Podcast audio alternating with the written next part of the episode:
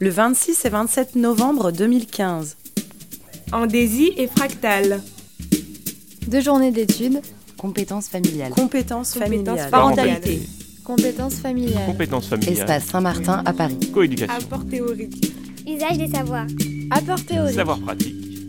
Professionnels. Usage des savoirs. Professionnels. Parents. Professionnels. Coéducation. Enfants. Enfants accompagnés. Usage des savoirs. Le trottoir d'à côté. Bonjour donc, et merci de cette euh, invitation. Je ne lis pas, donc euh, bon, le développement de chaque point euh, dépend un peu de l'inspiration du moment. C'est un autre point de vue que celui d'Irène Terry. J'aborde la question du côté de la parentalité. C'est le même point de vue en termes d'engagement et d'éléments d'objectivité sociologique, bon, chez moi philosophique plutôt. Donc cette question de la parentalité, euh, caractérisée d'emblée comme affaire privée dans l'intimité des familles, autant qu'enjeu enjeu public, c'est-à-dire euh, thématique où se joue quelque chose du présent et de l'avenir des sociétés. Euh, sont des propos discutables, comme c'est marqué là, bien sûr. hein. Ça fait quelques décennies que j'ai renoncé au savoir absolu. hein. Ce sont des propos discutables, incomplets, pour des débats euh, pas forcément consensuels. hein. C'est une, tautologie, un débat consen- consensuel, c'est pas un débat, c'est- un renvoi d'ascenseur. Effectivement, euh, très bien défini tout à l'heure, le fil rouge de ce que j'ai à dire, très rouge d'ailleurs, euh, c'est qu'on n'est pas parent, c'est une, une phrase dont vous connaissez l'original, c'est un plagiat d'une célèbre, très belle phrase de Simone de Beauvoir, hein, on n'est pas femme, on le devient, idem pour les hommes. Euh, on ne n'est pas parent, on le devient. Et je complète, on le devient de la seule façon possible, comme on peut. Donc c'est effectivement très euh, sauvagement, comme il dit à mon accent, c'est la mise en question d'un certain nombre de paradigmes, disons. Donc trois chapitres, entrée, en matière, euh, à quoi ça sert, qu'est-ce qu'on fait avec cette notion de parentalité, mise à ciel, ouvert de quelques évidences familialistes, je dirais pourquoi, et enfin une conclusion à laquelle j'espère parvenir, une, conclusion, euh, une ponctuation qui, si, si elle est vraie, elle n'est pas conclusive. hein. Ça serait tout à fait inquiétant, y compris pour ma santé mentale, si je prétendais clore le débat. Juste euh, baliser le cheminement. Donc, parentalité. Euh, catégorie puissante énigmatique. Bon, on est, quelles que soient nos lectures, nos pratiques professionnelles respectives, on est tous plus ou moins au courant.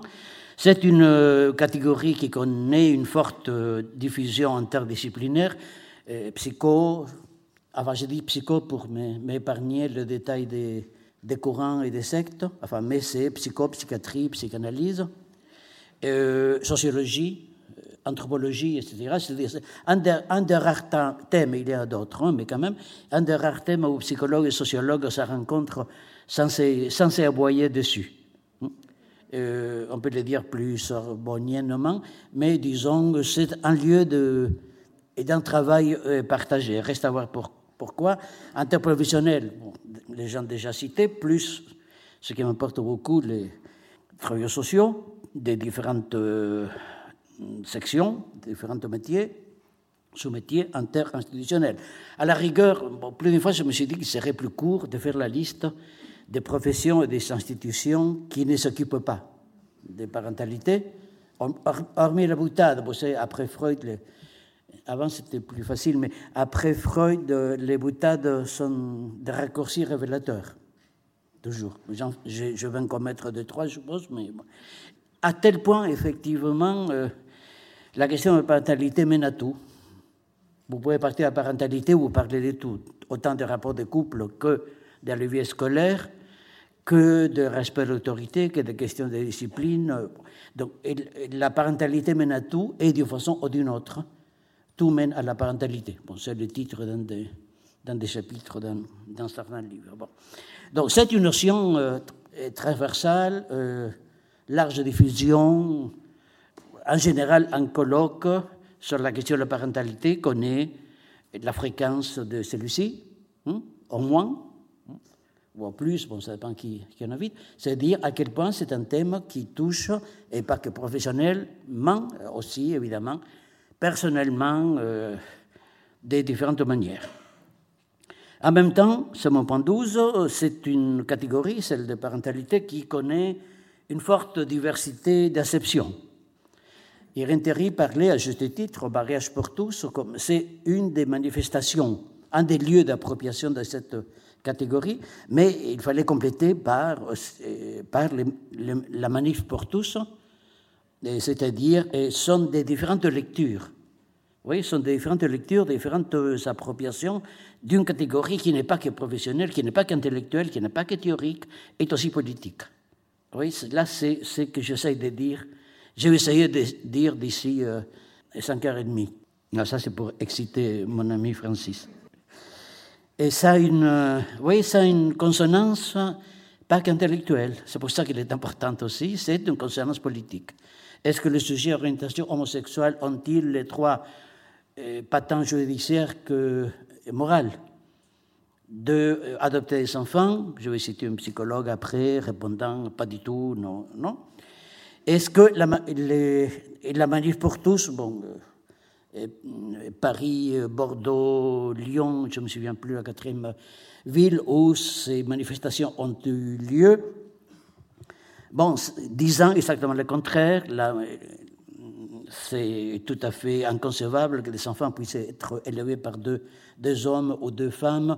Quel, dégâts, vers quels dégâts on s'aventure Des auteurs, parfois des psychanalystes, à l'époque, à l'époque ça veut dire il y a deux, trois ans, et des psychanalystes euh, s'inquiétaient beaucoup, peut-être s'inquiètent-ils un peu moins, j'en sais rien, pas sûr d'ailleurs, de cette notion de parentalité qui vient disait-il, gommer la différence euh, fonction maternelle, fonction paternelle.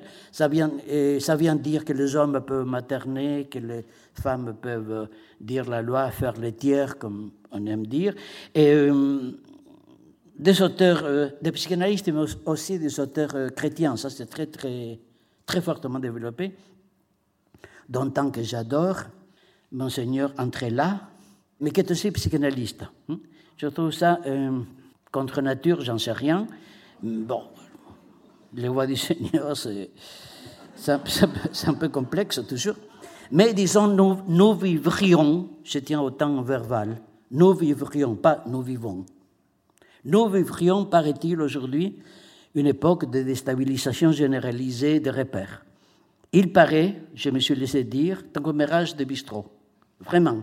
Même si le bistrot peut être la Sorbonne, non mais c'est un, un bistrot à ne pas, hein, la Sorbonne. Nous vivons une époque où il n'y a plus de repères, il n'y a plus de valeurs, où les gens ne savent plus où aller, etc. Et la notion de, parentalité vient s'inscrire, dit-on, dans cette, euh, dans cette déstabilisation des repères. Donc il n'y a plus de respect, il n'y a plus de valeurs, les jeunes, etc. Donc ils sont des, si l'État le permet après, euh, je reviendrai. Il paraît qu'il y a, il paraît qu'il y a des jeunes donc à représentation archaïque. Il paraît, il paraît. Bon, bref, c'est une catégorie, euh, c'est le grand 2, catégorie euh, tout à fait importante. Quand je prétends que c'est un mythe, ce n'est pas au sens ordinaire du terme. Hein.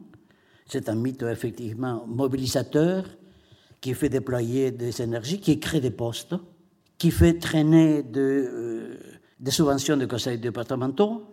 Enfin, c'est une notion euh, lourde, avec ces petits détails, ces petits détails, qui n'est pas, pas petit, qui n'est pas un détail, que c'est une notion fort problématique.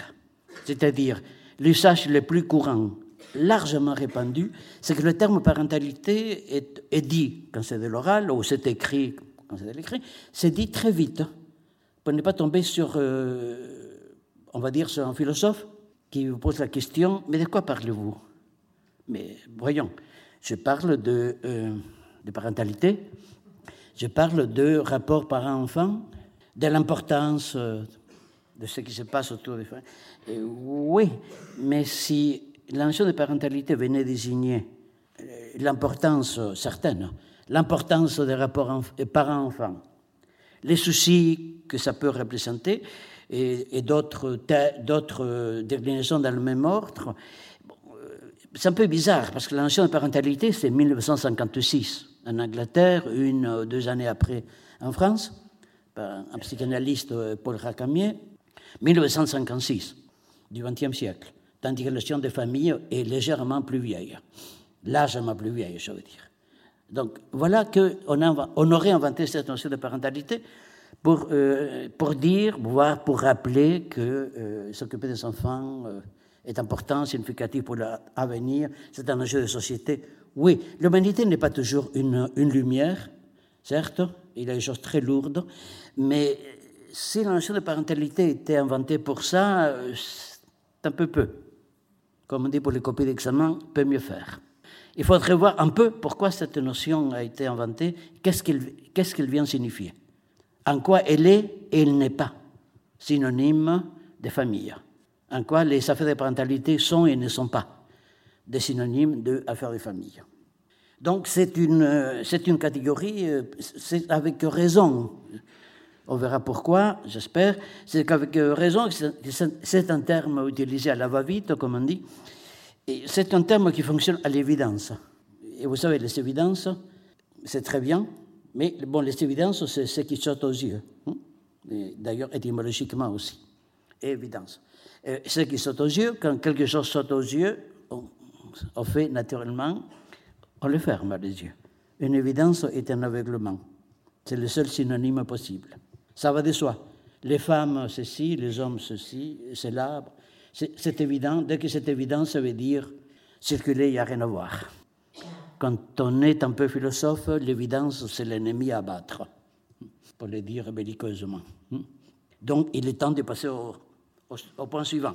Qu'est-ce qu'on peut faire avec cette notion de parentalité si on, prend, se donne la peine, les peines, de ne pas l'identifier à affaires de famille seulement ou à importance des relations filiales et parentales, si on veut, on veut comprendre son poids.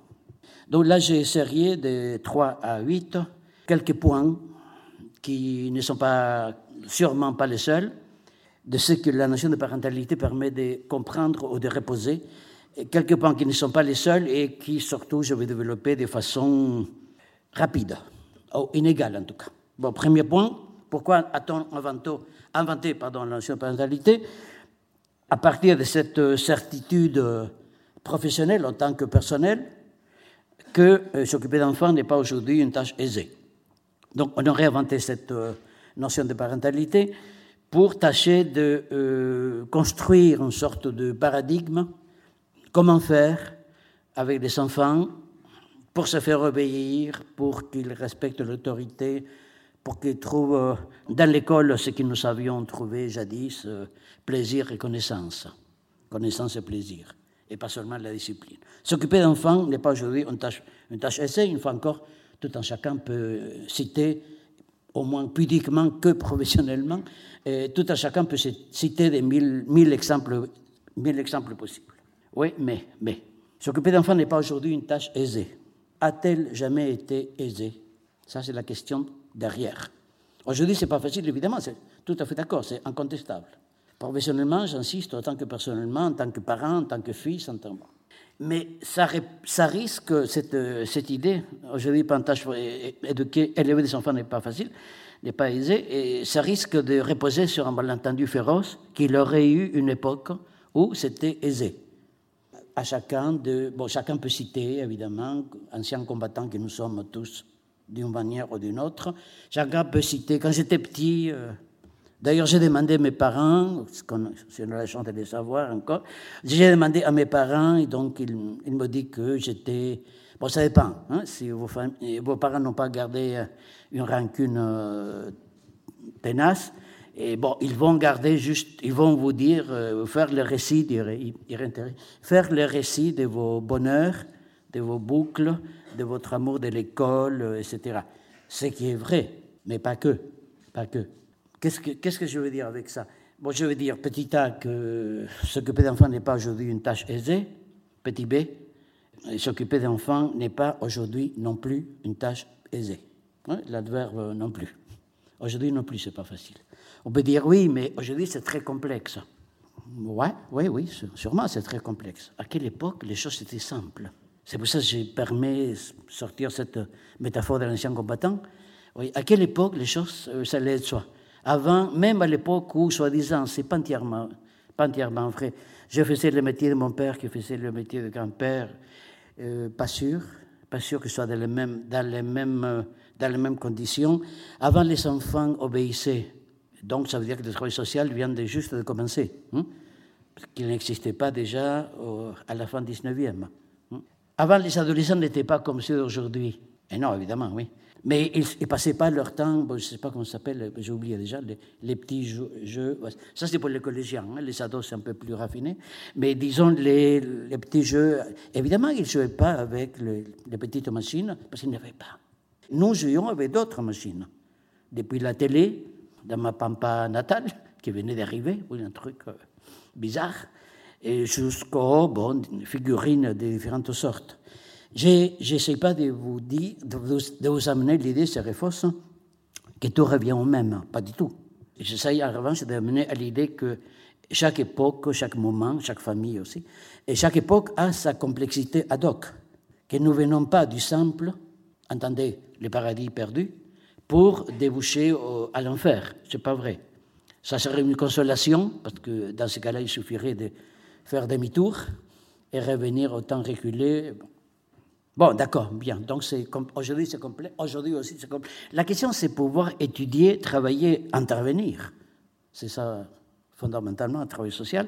Pouvoir intervenir sur les complexités contemporaines, qui ne sont pas des déviations de, de malheurs, des maladies, des dysfonctionnements je permettrai de dire après, ne sont même pas des difficultés, sont des caractéristiques de notre époque.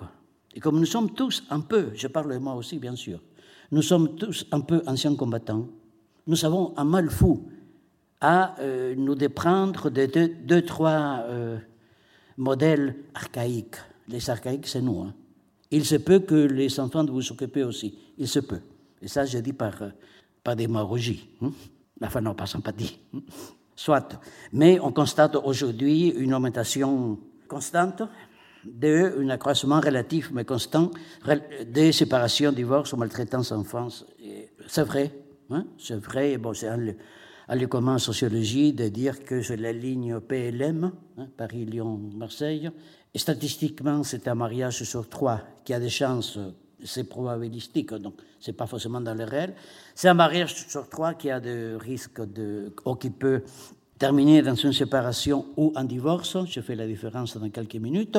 Si vous avez vu le film de Goody Allen, ça passe à New York, grande ville, bien plus développée que la France tout entière. Donc là, c'est un sur deux.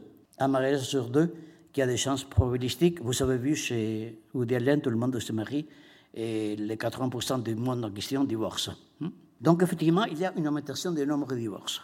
En laissant de côté cette euh, affirmation ignorante d'après laquelle les divorces sont plus importants que le mariage, ce qui n'est pas vrai. Sans compter, disons, les, les mariages de sujets homosexuels, le nombre de mariages continue, en France et ailleurs d'ailleurs, continue d'être majoritaire. Jusqu'à quand, j'en sais rien, mais le, nombre de, de divorces augmente. C'est une donnée. Mais bon, quand on ne veut pas trop faire café de commerce, on ne peut pas se contenter des données quantitatives. Il faut les déchiffrer. Donc la question c'est que signifie et pourquoi divorce-t-on de nos jours bien plus que par le passé? Et Renterie citait des exemples de, collègues sociologues, bon, aussi, à mon avis, fantasques les uns que les autres. Il y aurait des raisons plus matérielles pour que les gens divorcent. On divorce plus que par le passé. On divorce largement plus que nos parents ou nos grands-parents. Donc, je rappelle ce que nous savons tous, qu'ils vivaient, ils avaient, une espérance de vie plus courte que la nôtre. C'est la raison démographique de l'augmentation du nombre de divorces. Je veux dire, pour divorcer, il faut avoir du temps. Il faut avoir le temps de se dire c'est pas elle ou c'est pas lui, enfin moi c'est elle. C'était pas elle, il faut, le temps de la rupture, le temps du deuil, le temps éventuel de recommencer ailleurs. Il faut du temps, et ce n'est pas qu'une ironie. Je le dis ironiquement pour faire vite, mais c'est une cause de divorce. Nous avons du temps. On ne dirait pas, hein, avec les journées folles que nous faisons, et pourtant nous avons du temps. Une autre cause de divorce, bon, c'est la sainte religion. Sur les modes, à chacun sa croix. Tu l'as voulu, dit maman. Tu l'as voulu, on t'avait dit avec ton père que c'était pas pour toi, ou vice-versa, je pas, j'invente, j'invente rien d'ailleurs. On t'avait dit, on t'avait dit c'était pas pour toi, maintenant ma fille, euh, tu assumes. Hmm? C'est la même chose pour lui quand même. Hmm? C'est la même chose pour lui, mais lui, il a une, une, secrétaire. Hmm? Tandis, tandis, mais c'est important, non? Le secrétaire, je veux dire. Parce que bon, c'est ce qui est, ce qui est en jeu là, c'est l'amour. Et l'amour est une cause de divorce. L'amour est une cause de divorce. Je t'aime, moi non plus. Traduction en français à l'accent près. L'amour n'a pas toujours été une passion de référence. Ça peut venir en plus. Vous ne m'aimez pas, ma chère, nous avons 15 ans de différence, mais vous, vous verrez, ça viendra, hein, ça viendra. Et d'ailleurs, votre père m'a dit que la situation familiale, et parfois, ça termine très bien, ils s'aiment, ils font beaucoup d'enfants, joyeux, c'est pas un accident, ils le veulent, et tout et tout. Bien. Roméo et Juliette, évidemment, euh, c'est une exception, il n'y a, pas que ça, il n'y a pas que celle-là, une exception à la question que les gens ne se mariaient pas euh, au nom de l'amour. Nous, euh, presque toujours, ce qui est excessivement beau, c'est génial, c'est merveilleux. On, pourrait même faire des chansons, vous voyez. Enfin, on a fait pas mal. Hein. Il arrive un moment où un des deux conjoints a cette idée saugrenue, saugrenue, mais vraiment, dis-moi pourquoi tu m'aimes. Vous savez bien, les questions, des questions délicates comme ça, il ne faut pas les poser à moins d'être équipé pour encaisser les réponses. Oui, c'est vrai. Les jeunes éducateurs, très jeunes, hein, dans sa tête, qui demandent à l'enfant placé dans l'institution suite à une histoire, histoire familiale terrible, Enfant qui lui dit quand je serai grand, je ferai éducateur comme toi. Et votre collègue était ravi, à juste titre, sauf qu'il a eu la bêtise de lui demander pourquoi tu veux faire éducateur. La réponse fut terrible. Hein? Parce que tu ne fais rien. La psy fait des analyses, les, les, les, moniteurs font bon, le cheval, et toi, tu fais rien. Hein? C'est une parole d'enfant, peut-être il a tort, peut-être. Hein? Dis-moi pourquoi tu m'aimes. Parfois, on nous répond parce que, parce que non, mais dis-moi, dis-moi. Tu me rappelles quelqu'un que j'ai beaucoup aimé, mais ça fait longtemps, ça fait longtemps. Ou bien tu me rappelles ma mère quand tu étais jeune, ou bien, bon, des raisons multiples. Il y a d'autres réponses possibles. Je, juste ce que j'ai pu piquer dans nous deux, la revue de, mon, de ma coiffeuse. L'amour comme cause de divorce hormis mes boutades douteuses par moment d'ailleurs, et l'amour comme cause de divorce. L'amour est très bien, moi je ne vais pas faire un speech là-dessus, mais disons c'est tout à fait important pour chacun de nous, mais il faut savoir que c'est une, c'est une passion énigmatique. Ça, il faut lire les, les psys, canalistes, là oui, qui disent des choses tout à fait géniales là-dessus, tout à fait importantes. Et, et bon, c'est une passion énigmatique. Qu'est-ce, qu'est-ce que tu aimes chez moi? Vous imaginez que l'autre vous réponde. Ça supposerait qu'il soit au courant de qu'est-ce qu'il aime chez vous. Puis il y a des séparations. Je, suis en train de vous parler de la réalité des familles. Bon, les séparations, vous savez, c'est Paul et Marie qui ne vivent plus ensemble. Mais ça, ça c'est les séparations les plus visibles. Je voudrais parler d'autres séparations. Les séparations sur place, hein, comme l'aide éducative à domicile, vous voyez la séparation sur place. Ça veut dire les couples, hétéros s'il vous plaît, qui continuent de vivre ensemble, voire qui partagent le même lit, parce que les apparences, parce que les enfants, la grande excuse, parce que les enfants, parce que les voisins, parce que ma mère, euh, tout ça. Bon. Il y a des couples qui sont séparés, pour ça, je n'ai pas de chiffres. Hein. Euh, il y a des couples euh, qui sont séparés depuis longtemps, très, très, très longtemps. Et c'est jamais pas pour autant c'est la douce indifférence de la vie conjugale, euh, chacun faisant les devoirs conjugaux qui lui revient. Et les apparences sont bien gardées. Non, je parlerai aussi du divorce comme, euh, des divorces surtout comme euh, séparation et délivrance. Aller expliquer à la femme battue qui a fini par déposer une, une courante au commissariat, qui a fini par pouvoir divorcer, aller lui expliquer que c'est une tragédie et ou un drame, selon que c'est un échec du tout, c'est une réussite. à moins qu'elle aime les coups. Ça peut arriver à un moment, mais pas toute la vie. Donc, il faudrait. Mais là, je ne peux pas vous dire dans quel texte d'Irène Terry, je l'ai lu, comme j'ai lu tout, et terrible, je ne me souviens plus, où il explique que c'est notre difficulté à imaginer que la dissociation du couple conjugal est la même chose que la dissolution du couple parental. Une chose, c'est dire papa et maman se séparent. Comment les enfants vont recevoir ça? En principe, pas de la même manière que si on le dit Paul et Marie divorcent. Mais tes parents, c'est-à-dire nous deux, continuons de t'aimer beaucoup. Je ne sais pas si c'est clair, vous voyez? Ce n'est pas le même récit. Ce n'est pas dans la, dans la joie que l'enfant va constater que les parents et ou le conjoint se séparent, mais en même temps, j'avoue mon refus total quand on dit que pour les enfants, la séparation des parents est par définition douloureuse. Il y a des larges coexistences familiales qui sont source de souffrances intenses. Les MPP en sont peuplés. D'enfants dont les parents ne sont, pas, divorcés, dont les parents ne sont même pas séparés. Ils sont très unis, à tel point que leur amour vache ne laisse pas de place pour l'enfant en question. Donc, ce qu'il conviendrait, mais ce n'est pas dans une petite heure euh, vite fait que ça peut se faire, ce qu'il conviendrait, c'est d'abaisser, voyez, abaisser les taux de moralisme dont nous sommes tous, moi compris, dont nous sommes tous euh, porteurs.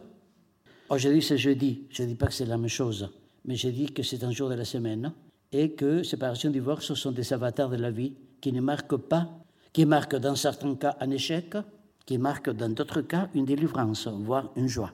Évidemment, je ne suis pas en train de faire la, pub pour le divorce, je suis en train de, presque désespérément, avec le temps en partie, euh, d'essayer de dissocier le jugement moral de l'intervention sociale. Maltraitance enfant, euh, oui, c'est en bonne partie de ça que les ASE de France et Navarre euh, vivent, indirectement moi aussi d'ailleurs. Oui, ça existe bel et bien, mais il faudrait des chiffres, je ne l'ai pas. Les chiffres, ce n'est pas un critère, mais ils sont, ça permet de ne pas, de pas s'adonner à des envolées lyriques excessivement pathos, vous voyez? La vie des enfants, des enfants a toujours été, dans toute société, euh, douloureuse. Quand, quand des enfants, les filatures du nord de la France, côté Roubaix, trois Suisses et compagnie, hein, c'est, ça la tradition d'ailleurs, quand dans, des filatures du nord de la France, on employait des petits-enfants jusqu'à trois ans et demi, d'après ce que j'ai lu, euh, Arias. Hein, on employait les enfants pour aller sur, les, sur les machines, afin de ne pas arrêter les machines, mais pour qu'ils puissent euh, nouer les fils coupés.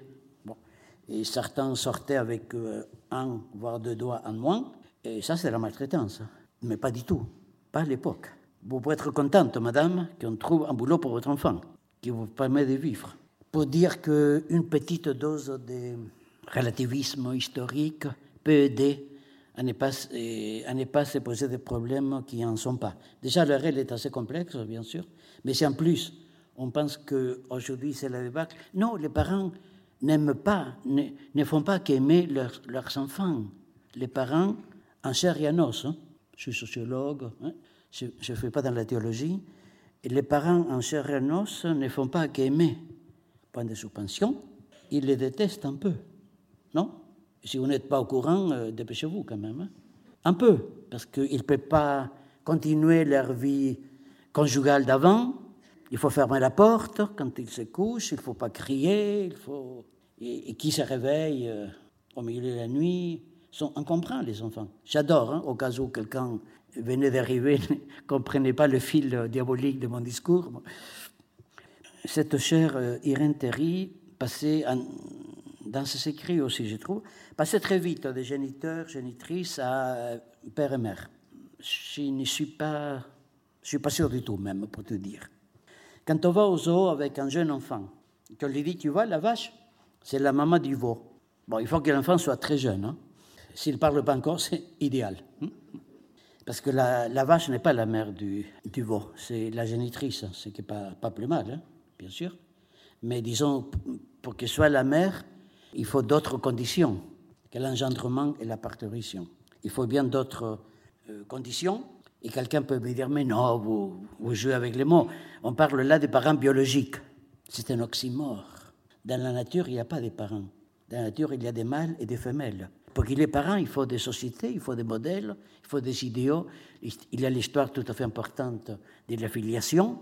Il faut l'état civil, hein, parce qu'on se marie à trois toujours. Monique, Paul et l'état civil. C'est pourquoi, en, cas de divorce, il faut aller au tribunal pour informer les troisièmes que leur ménage à trois ne marche plus. Je, je pèse mes mots toujours. Il n'y a pas plus de pères et mères euh, biologiques qu'il n'y a de pères et mères sociaux. C'est pas sociaux. Le père, c'est, la mère, bien sûr aussi, sont des constructions sociales à une époque, à une époque donnée, avec certains attributs, certains devoirs, certains droits.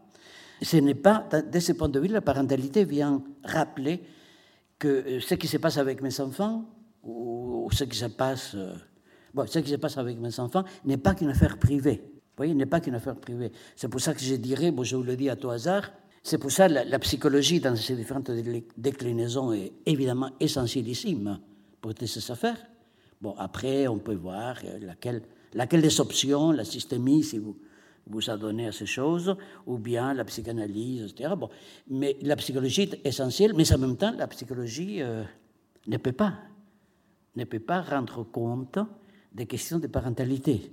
Voilà une des raisons pour lesquelles la notion de parentalité est si peu définie, c'est une notion transversale. La psycho est essentielle, mais elle ne peut pas épuiser la question. Je dirais la même chose pour la sociologie, ça va de soi. C'est une notion transversale. C'est une notion à cheval entre ce que nous avons l'habitude de compartimenter ou de débiter en tranches, ici la tranche sociale, plus loin la tranche psychique en termes, ici sexuel, et plus loin idéologique. La réalité, c'est pas ça. Ça, c'est une petite tête, ça, c'est le découpage universitaire, mais ce n'est pas la réalité. Une, une, psychologue suisse me disait, mais d'après vous, un enfant euh, élevé par deux hommes ou par deux femmes, peut-il avoir un développement euh, normal? Peut-il s'épanouir, euh, normalement? Donc je réponds euh, honnêtement, euh, en principe, je ne sais pas. Hum, je ne sais pas. Comme Irène Terry, bon, quand on fait la sociologie, on devient très prudent dans les déclarations de bistrot. Oui, c'est terrible, oh non, c'est génial. Non, je, ne sais pas. Ah, donc ça prouve que ils ne peuvent pas. Non, je ne sais pas, les CMPP en France, ou donc les, les, des enfants par des couples de même sexe, comme on dit, je reviens après, n'est pas encore euh, n'est pas encore accepté, mais ça va venir, c'est inexorable. C'est le cas de l'Espagne, c'est le cas de la Belgique, de l'Argentine même. Bon, en France, les MPP sont remplis d'enfants à 99% de couples hétéros, ce qui est normal. D'une certaine normalité, ce qui est normal, c'est que les, les familles produisent quelques dégâts n'est-ce pas, sur les enfants. La, la, névrose des enfants vient soit du ciel, c'est l'hypothèse un peu primitive, hein, là oui, archaïque pour de bon, hein, soit elle vient du ciel, soit ça vient de la famille. Hein. Et les MPP, pas, je ne suis pas en train de mettre en accusation, ce serait tout à fait du faux. Les familles, j'essaie de dire qu'une famille normale, hétéro, homo ou autre chose, parce qu'il y a d'autres combinaisons aussi, une famille normale produit toujours un peu de dégâts, un peu, beaucoup, passionnément, la folie. Ça dépend combien. C'est pas grave. Ce qui est grave, à mon humble avis, c'est la niaiserie des inventés des histoires d'enfance sans accroc, comme dit un monsieur. Oui, ce que vous dites est très intéressant, mais dès qu'il y a une fleur, moi, méfiant, j'attends toujours le pot qui vient avec. C'est très intéressant, mais c'est pour des familles étrangères. Ah bon, oh, j'étais pas au courant. Mais euh, vous savez, les familles étrangères sont les familles françaises d'autres couches, couches, sociales que les nôtres. Hein. C'est ça, sont très étrangères.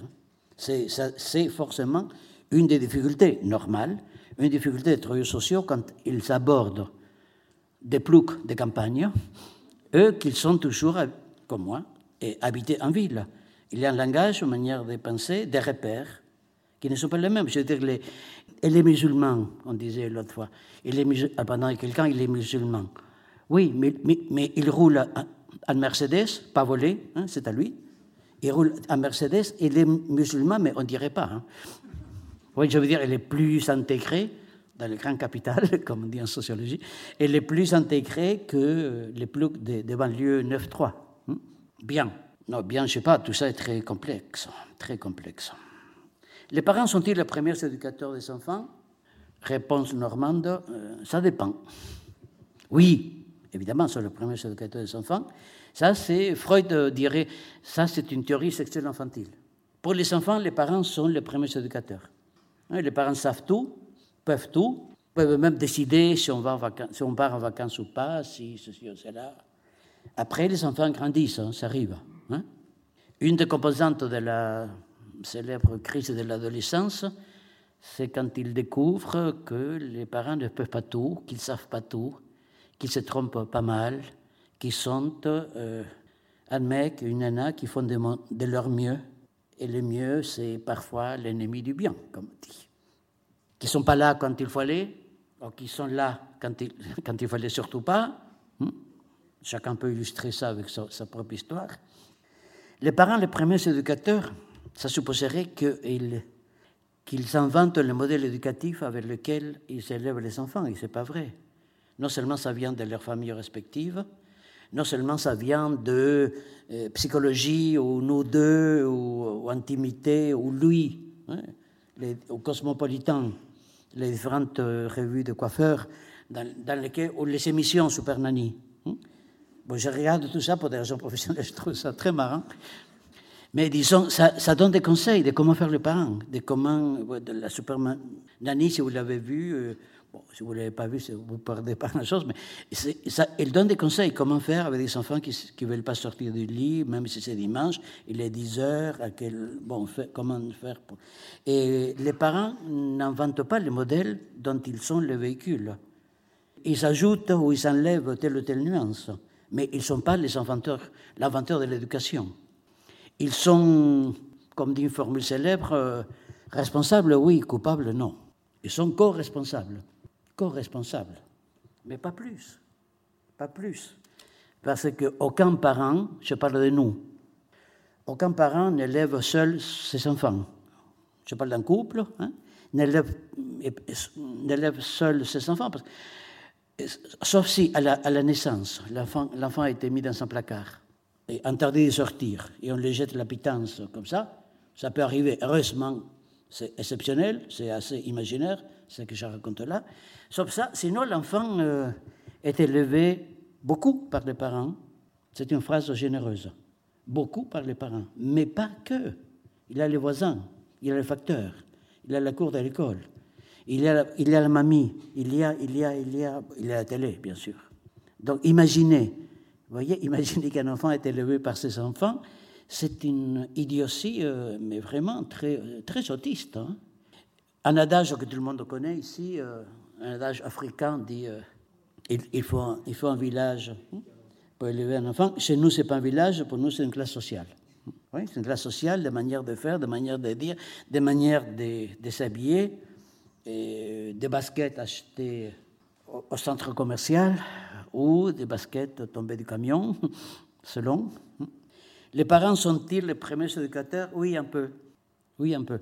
Vous voyez bien euh, comment ça peut changer les choses dans la pratique au quotidienne, hein, dans la pratique éducative au quotidien. C'est-à-dire, les... il ne s'agit pas d'excuser, ce n'est pas mon but. hein. Il ne s'agit absolument pas d'excuser les parents. Il s'agit plutôt de ne pas mettre tous les, tous les paquets sur le fait que moi, je m'occupe dans mon service, me dit tel, je m'occupe des jeunes sans repère, vous voyez, qui est un, un- un personnage très sympa, euh, des romans de travail social. Je m'occupe d'un- des des enfants sans repère. Hélas, si c'était vrai, ce serait génial, parce que s'il était sans repère, on pourrait lui faire une, une piqûre, on va dire. hein, une piqûre de repère, mais une piqûre comme il faut, hein, une piqûre de cheval, comme on dit. Une, piqûre avec tous les repères qu'il faudrait qu'il ait, on enlève ce qui est de trop, et ça y est, on, tourne la, la manivelle, il va dans la société. Bon, évidemment, c'est absolument ridicule ce que je dis là, c'est dire que votre travail est, est complexe, hein, parce que les gens ne sont pas sans repère. Si paumés soient-ils, mais ne restez pas aux apparences, ils sont des repères solides, très très solides.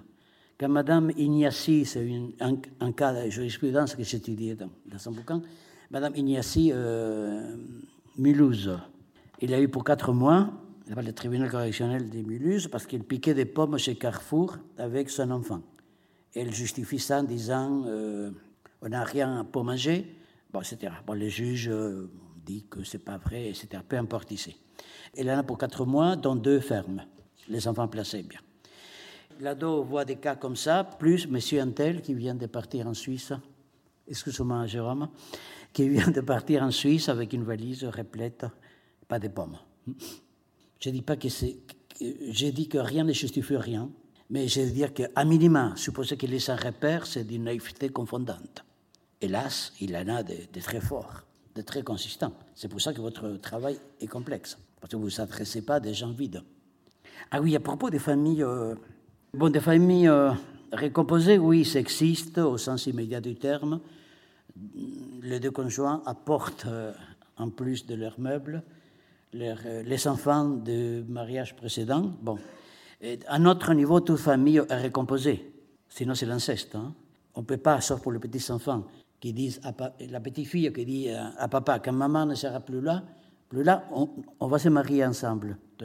C'est un rêve de petite fille. En principe, il vaut mieux que ça ne dépasse pas le rêve, hein, quitte à le sublimer après avec un monsieur. Non, plus intéressant, c'est les familles euh, qu'on dit monoparental, homoparental, hétéroparental. Bon, D'abord, c'est un, abus de langage. Ce n'est pas la famille qui est homo, c'est le conjoint. Ce qui peut changer la question qu'on se posait. Est-ce qu'un enfant élevé par une famille euh, homo Non. Ce sont des, des conjoints, ou c'est un couple. La tradition catholique n'appelle pas ça couple, dit binôme. On peut dire qu'un vrai couple, c'est celui que Dieu a pu sanctifier. Bon, pourquoi pas, hein, chacun ça sa mythologie. Bon. Mais ils sont de même sexe. Mm-hmm. J'ai appris des psys à dire. Mm-hmm.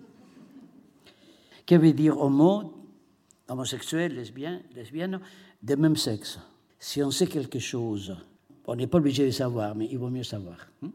Et si on sait quelque chose du fait que chez les humains, sexe et sexualité ne sont pas des synonymes, si on sait quelque chose du fait qu'on euh, dit à tort, tous les goûts sont dans la nature, je ne suis pas sûr du tout. Ce qui est certain, c'est que tous les goûts sont dans, la, culture. Dans la nature, il y a deux, pas hommes et femmes, hein, et mâles, qui se déclinent chacun de différentes manières, de la vache à la femme. Moi, je préfère la femme. Hein? idem pour les mâles. Hein? Mais dans la, dans la culture, il y a plusieurs sexualités. Mais il n'y a pas plusieurs sexes, il n'y a que deux. Donc, que veut dire personne de même sexe? Je pense que ça veut dire une chose très bizarre sont personnes de même sexe biologique et anatomique. C'est en ça que peut parler personnes de même. Leur pratique, leur, parce que je n'ai jamais pratiqué, je connais ça par des, par des récits et par des photos. Un couple peut, peut être dit homo ou lesbienne du point de vue des planches anatomiques, du fait qu'ils sont une composition physiologique et anatomique comparable.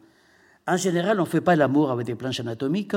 Bon, il y a des goûts pour tout, mais quand même, c'est un peu bizarre comme goût.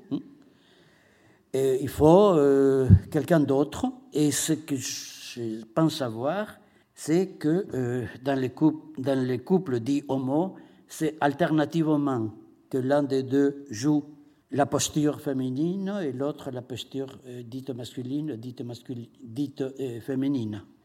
Que ce sont des, fonctions, que ce sont des rôles, ou pour citer Lacan, sont des métaphores. Tous les mâles ne sont pas des hommes, toutes les femelles ne sont pas des femmes.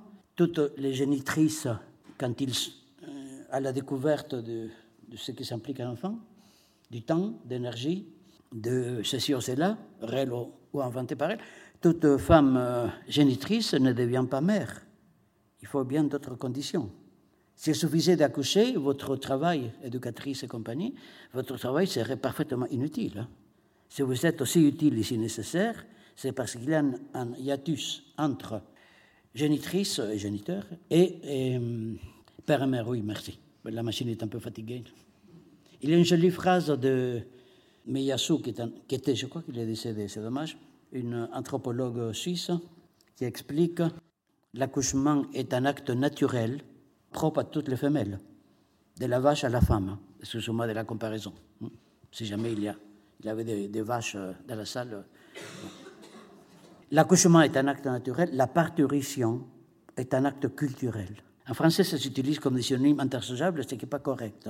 L'accouchement, c'est pour la sage-femme ou pour les médecins qui s'en occupent.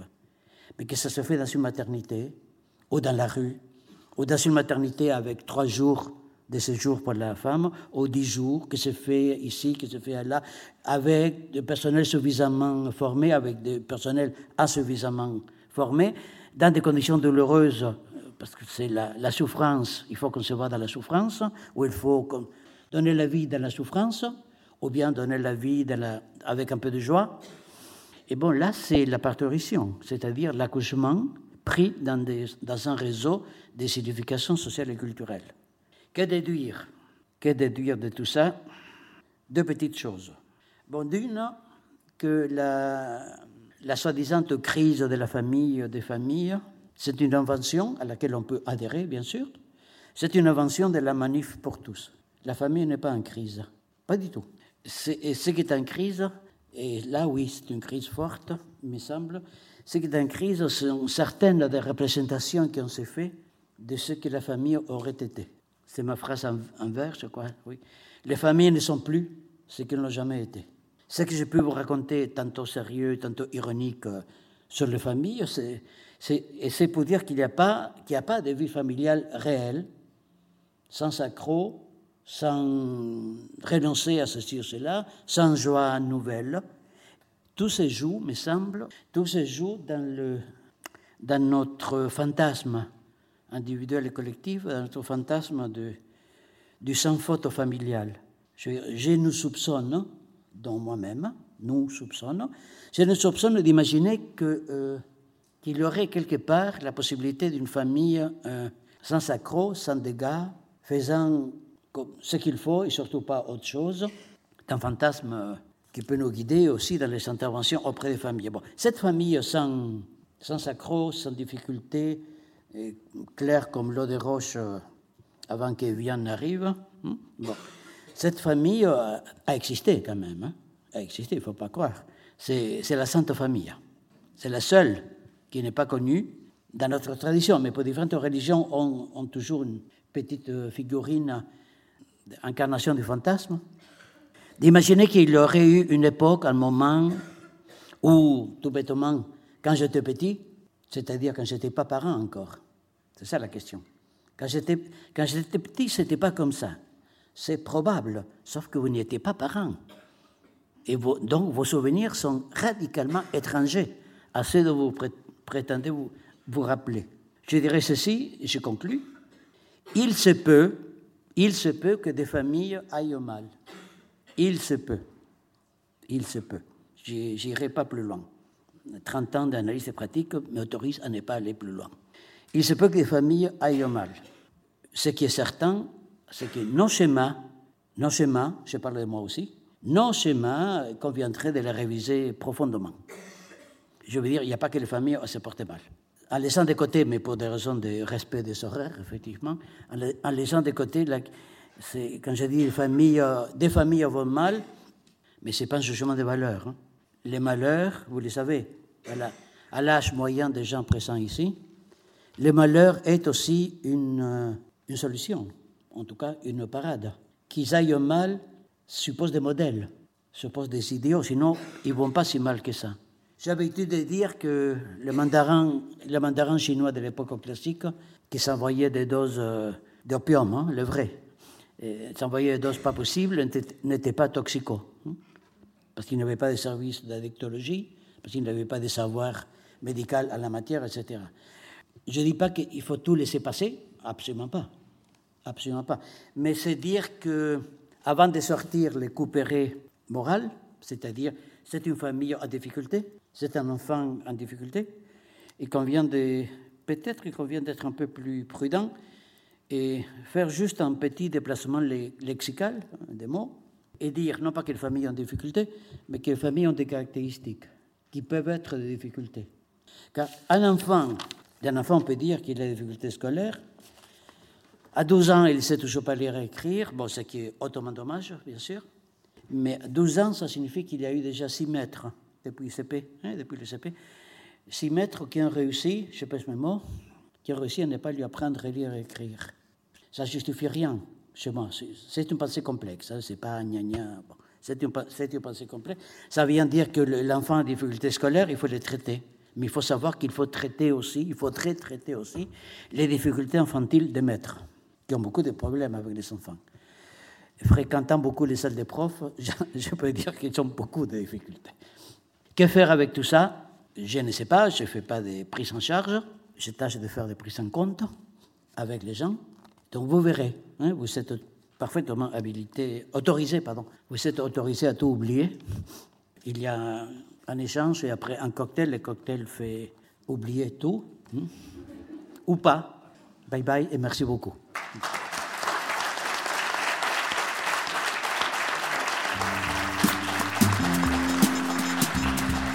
Vous écoutez le trottoir d'à côté.